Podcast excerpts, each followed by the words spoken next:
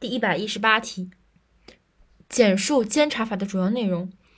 监察法的主要内容，首先是总则，分为九章，先记住九章。然后是监察机关及其职责、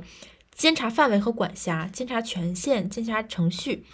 反腐败国际合作、对监察机关和监察人员的监督，以及法律责任和负责。第一章和最后一章没有什么可说的。第一章是总则，最后一章是法律责任和负责嘛？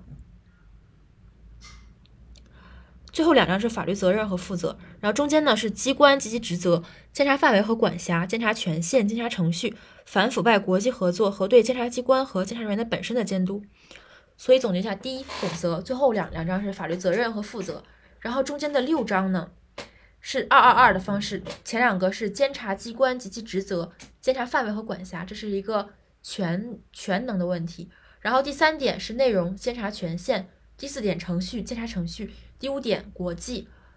反腐败国际合作；第六点，对监察机关和监察人员的监督，就是对这些监察法所授予权利的这些人的本身的一个监督，就是监督的监督。